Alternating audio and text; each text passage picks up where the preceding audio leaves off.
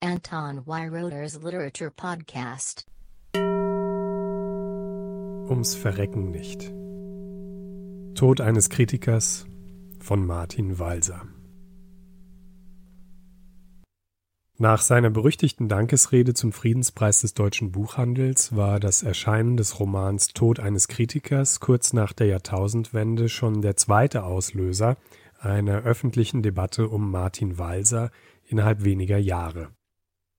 Die Frankfurter Allgemeine Zeitung, der Surkamp Verlag und einige der bekanntesten Namen des sogenannten Literaturbetriebs waren an diesem Streit beteiligt, in dem es darum ging, wo und ob dieses Buch erscheinen durfte und ob es sich um einen Text mit antisemitischen Tendenzen handelt.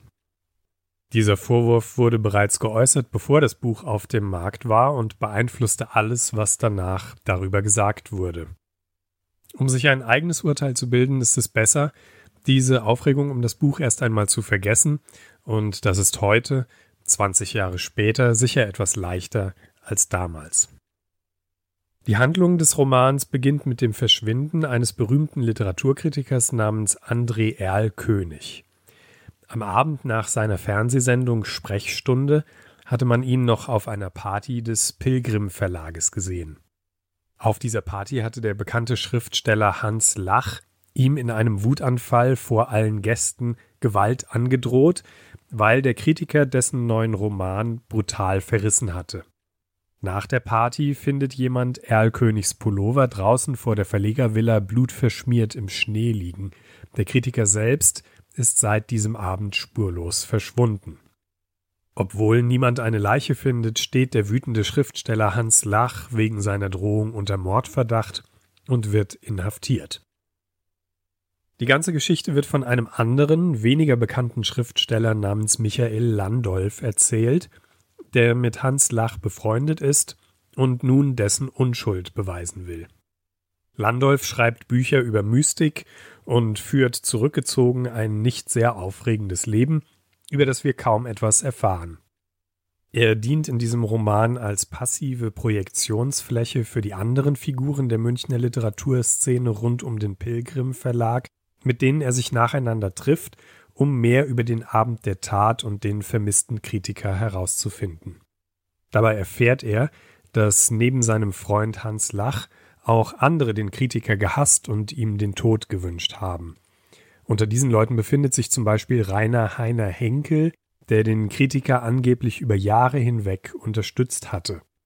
Wie ein Ghostwriter hatte Henkel seinen Freund mit kernigen Sprüchen für seine Fernsehsendung versorgt und hinter den Kulissen sein Image vom extravaganten, unfehlbaren Literaturpapst inszeniert. Kurz vor seinem Verschwinden hatte sich Erlkönig aber mit Henkel zerstritten. Eine andere von Landolf befragte Zeugin ist Julia Pelz, die Frau des Verlegers Pilgrim.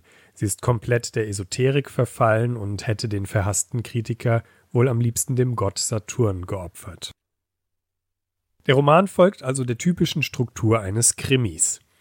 Die Tatverdächtigen werden nacheinander abgeklappert. Im Hintergrund bleibt der berühmte Schriftsteller Hans Lach als der Hauptverdächtige und schweigt geheimnisvoll. Es stellt sich heraus, dass er vor Jahren schon ein Buch mit dem Titel Der Wunsch, Verbrecher zu sein geschrieben hatte, das manche jetzt als eine verschlüsselte Ankündigung seiner Tat interpretieren.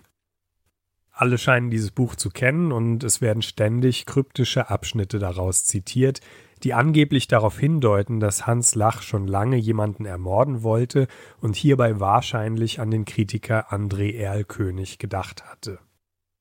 Wie bei den meisten Krimis begleitet den Leser die Frage, wer hat es getan, also fast durch den gesamten Roman, und wie üblich gibt es gegen Ende eine mehr oder weniger überraschende Auflösung. Aber für einen Krimi dreht sich diese Geschichte auffällig um die Persönlichkeit des vermeintlichen Mordopfers und diese wird ausgesprochen negativ dargestellt. Tatsächlich lässt sich der gesamten Konstruktion dieser Geschichte sehr deutlich anmerken, dass ihr alleiniger Zweck darin besteht, den verschwundenen Kritiker schlecht zu reden. Dieser André Erl König ist, wie wir von seinen zahlreichen Feinden erfahren, ein selbstverliebter, geltungssüchtiger, verlogener, sexistischer und durchweg niedriger Charakter. Darin sind sich alle zu Wort kommenden Zeugen einig. Sie listen dem nach der Wahrheit suchenden Erzähler die schlimmsten Geschichten über den Kritiker auf, angefangen von seinen ungerechten Vernichtungsschlägen gegen hilflose Schriftsteller über den hinterhältigen Verrat an seinen engsten Freunden bis hin zu Details aus seinem Sexualleben. Keine Figur in diesem Roman sagt auch nur einen positiven Satz über Erl König. Stattdessen sind sich alle in ihrem Urteil über dieses Scheusal so sicher und so einig, dass sie seitenweise Schmutz über ihn ausschütten und sich dabei untereinander fast wörtlich wiederholen. Um es vorwegzunehmen, diese Ähnlichkeit unter den Aussagen hat einen bestimmten Hintergrund, denn am Ende stellt sich heraus, dass der Erzähler nicht ganz der Unbeteiligte war, der er zu sein schien, und die ganze Geschichte aus seiner eigenen und wie sich herausstellt sehr parteiischen Perspektive präsentiert hat. Diese Wendung wirkt aber wie ein Schlupfloch, das Martin Walser zu seiner Selbstverteidigung nachträglich eingebaut hat, weil er die Kritik an diesem Buch beim Schreiben wohl schon kommen sah. Der literarische Kniff des parteiischen Erzählers entkräftet nicht und täuscht auch nicht darüber hinweg, dass vorher ein parteiischer Autor über weit mehr als 100 Seiten aus allen Rohren auf die Figur des Literaturkritikers gefeuert hatte, ohne dass das für das Fortschreiten der Handlung in diesem Ausmaß in irgendeiner Form notwendig gewesen wäre.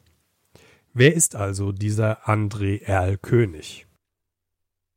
In der zweiten Auflage ist der Roman nicht mehr bei Surkamp, sondern bei List erschienen, und hier schreibt im Klappentext der Journalist Arno Wittmann Vergessen Sie Reich Ranitzky, er kommt nicht vor. Ich weiß nicht, welches Buch Herr Wittmann gelesen hat, aber dass es sich in Martin Walsers Roman Tod eines Kritikers bei der Figur André Erl König um Marcel Reich-Ranitzky handelt, ist vollkommen sonnenklar und wurde, soviel ich weiß, nicht einmal von Martin Walser selbst bestritten. Erl König ist dank seiner Fernsehsendung mit großem Abstand der einflussreichste Literaturkritiker in Deutschland. Er hat eine Glatze, er wirft beide Arme in die Luft, wenn er besonders ekstatisch über ein Buch spricht, wirft mit dramatischen und zitierfähigen Urteilen um sich und ist, wie es mehrfach im Buch heißt, vermutlich nur deshalb so berühmt geworden, weil er einen bestimmten Akzent und eine bestimmte Art zu sprechen hat, die sich besonders einfach imitieren lässt. Mit einem bestimmten zusätzlichen Detail verrät Walser zwar indirekt, aber ganz unmissverständlich, dass es sich bei Erl König um Reich Ranitzky und bei seinem vermeintlichen Mörder Hans Lach um Martin Walser selbst handelt. Dieses Detail liefert gleichzeitig eine Erklärung für Walsers Hass auf Reich Ranitzky. Im Roman folgt Erlkönigs Literatursendung dem Prinzip, dass er in jeder Folge ein schlechtes und ein gutes Buch bespricht. Am Abend vor seinem Verschwinden bespricht der Kritiker den Roman von Hans Lach also als das schlechte Buch, und das gute Buch ist in dieser Sendung ein Roman des amerikanischen Schriftstellers Philip Roth. Wenn man sich jetzt fragt, wann zuletzt ein Buch von Martin Walser im literarischen Quartett besprochen wurde, stößt man auf die Folge vom 14. August 1998. Da ging es sowohl um Walsers Buch Ein springender Brunnen als auch um den Roman Amerikanisches Idyll von Philip Roth. Ein springender Brunnen ist ein autobiografisches Werk über Walsers Kindheit in der Nazizeit. Reich Ranitzky hatte Walser in der damaligen Sendung indirekt vorgeworfen, diese Zeit zu beschönigen, da unter den vielen Figuren niemand der SA, der SS, der HJ oder der Wehrmacht angehöre und die Verbrechen dieser Zeit im Roman ausgespart worden seien. Außerdem sagte Reich in dieser Sendung, er kann viel, dieser Martin Walser, erzählen kann er ums Verrecken nicht. Er weiß überhaupt nicht, was erzählen ist. Alle seine Romane sind geschrieben in einem Stil der Aneinanderreihung von Mitteilungen, immer wieder Mitteilungen aneinandergereiht, aber nichts wird anschaulich gemacht. In Tod eines Kritikers wird immer wieder Erlkönigs Gewohnheit erwähnt, Autoren erst zu loben, wie hier in Er kann viel dieser Martin Walser, um sie dann im nächsten Satz umso vernichtender zu kritisieren. Vielleicht war es dieses Urteil Reich Ranitzkis, das Walser dazu bewegte, in Form eines Romans zurückzuschlagen.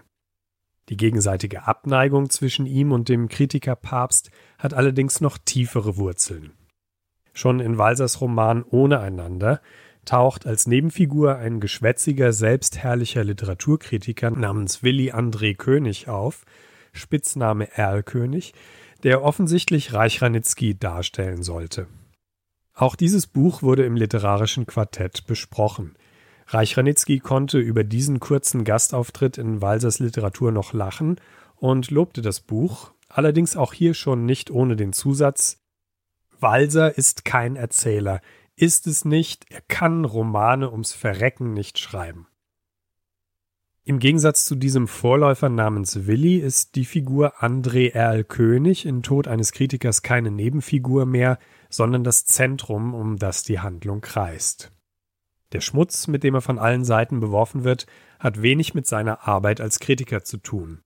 Es geht um die Einlagen, die er in seinen Schuhen trägt, um größer zu wirken, um seine gekränkte Eitelkeit, wenn Schriftsteller ihn falsch gegrüßt oder nicht ausreichend gelobt haben, und seine außerehelichen Eskapaden und sexuellen Vorlieben. Zwischen diesen Angriffen taucht wie ein Leitmotiv des Romans immer wieder der von Hans Lach stammende Satz auf Eine Figur, deren Tod vollkommen gerechtfertigt erscheint, das wäre Realismus. In Walsers Roman wünscht man diesem Kritiker also den Tod, ganz im Ernst und ohne literarisch-satirisches Augenzwinkern. Walser konnte sich sicher sein, dass Reich Ranitzky hierüber nicht mehr lachen würde. Auch das Timing dieses Racheaktes war im Jahr 2002 perfekt, denn die letzte Folge des literarischen Quartetts war im Jahr zuvor gesendet worden und Reich Ranitzky würde also nicht vor laufender Kamera so tun können, als interessiere Walsers Roman ihn nicht. Neben Reich Ranitzky sind in diesem Roman auch Siegfried Unselt als der Verleger Pilgrim, Ulla Berkewitz als dessen Frau, Walter Jens, Jürgen Habermas und andere wiederzuerkennen, die nicht alle schmeichelhaft porträtiert werden, aber keiner von ihnen wird so mit Schmutz beworfen wie der Kritiker. Zur Verteidigung Reich Ranitzkys meldete sich bereits vor der Veröffentlichung des Romans Frank Schirmacher in der FAZ.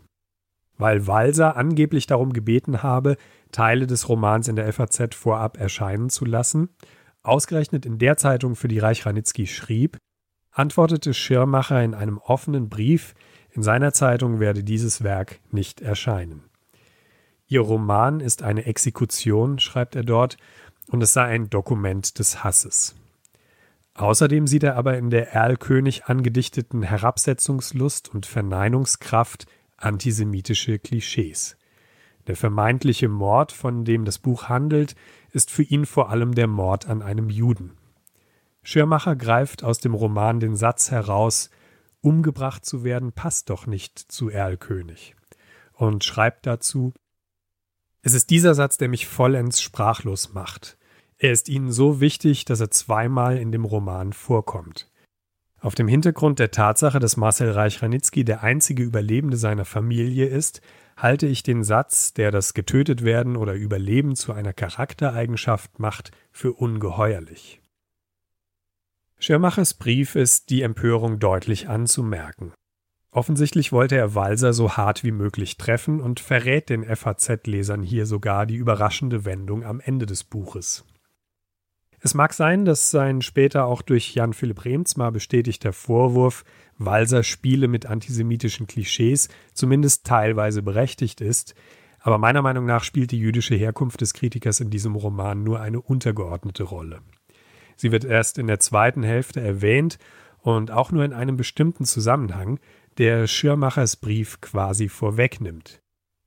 Gewisse Zeitungen werfen dort dem vermeintlichen Mörder Hans Lach aufgrund seiner Tat Antisemitismus vor. Walser hatte diese Richtung der Debatte also schon kommen sehen, konnte sie aber durch die ironische Vorwegnahme nicht vermeiden. Der eigentliche Skandal ist meiner Meinung nach aber, dass Walser seinen Roman und seine Aufmerksamkeit als einer der berühmtesten Schriftsteller in Deutschland missbrauchte, um ganz gezielt seinen Hass auf eine reale Person auszuschütten und ihr damit quasi öffentlich den Tod zu wünschen. Dieser Hass hat offenbar eine lange, sehr persönliche Geschichte und ob neben all den gekränkten Eitelkeiten auch antisemitische Ressentiments zu seinen Ursachen zählen, ist eigentlich zweitrangig. Wenn man von den Wirklichkeitsbezügen des Buches und ihren Deutungsmöglichkeiten einmal absieht und den Roman nur als solchen beurteilt, kommt er fast noch schlechter weg. Es ist einfach ein mittelmäßiger Krimi. Die Handlung läuft der Frage nach Tat und Täter hinterher, die irgendwann auf nicht besonders originelle Weise aufgelöst wird. Die danach noch verbleibenden 40 Seiten sind aber noch schlimmer. Walser hatte anscheinend das Gefühl, den Krimi nicht einfach als solchen stehen lassen zu dürfen und vom Ende her beweisen zu müssen, dass es sich hier doch um höhere Literatur handelt. Wir begleiten jetzt Hans Lach, wie er mit der von ihm verehrten Verlegergattin Julia Pelz, also Ulla Berkewitz, sofort nach dem Tod ihres Mannes nach Spanien fliegt – was heute etwas geschmacklos wirkt, da Siegfried Unselt kurz nach der Veröffentlichung des Romans tatsächlich verstarb. In Spanien nistet sich der Schriftsteller auf Einladung seiner Angebeteten in der dortigen Villa des Verlegerpaares ein, um sich von der Zeit im Gefängnis zu erholen, mit ihr erotisch-literarischen Austausch zu pflegen und Spanisch zu lernen. Die beiden geistreichen Kulturmenschen lesen sich hier gegenseitig Passagen aus ihren Texten vor und wir müssen als Leser leider mit dabei sein. Zwischen dem prätentiösen Literaturgequatsche muss man auch noch einen sich über zehn Seiten erstreckenden, hingestammelten Monolog eines gewissen Mani Mani lesen, den Hans Lach in der Psychiatrie kennengelernt hat und den er für ein literarisches Genie hält. Das ist alles so schwer zu ertragen, dass man sich wünscht, André Erlkönig möge im spanischen Idyll auftauchen und Hans Lach bitten, dass er doch ums Verrecken nochmal endlich zum Ende der Geschichte kommen soll. Der Roman scheitert insgesamt also daran, dass Walsers Hass auf Reich Ranitzky sein einziger Zweck ist. Das geistreich geschwätzige Ende, das die Konstruktion wohl ins Literarische herüberretten soll, macht es nur noch schlimmer.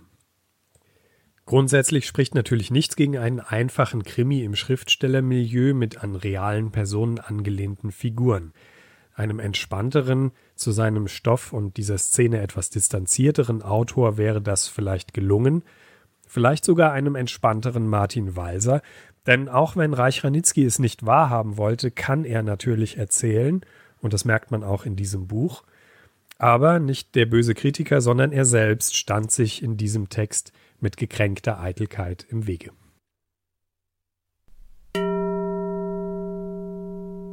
Anton Weiroder's Literature Podcast.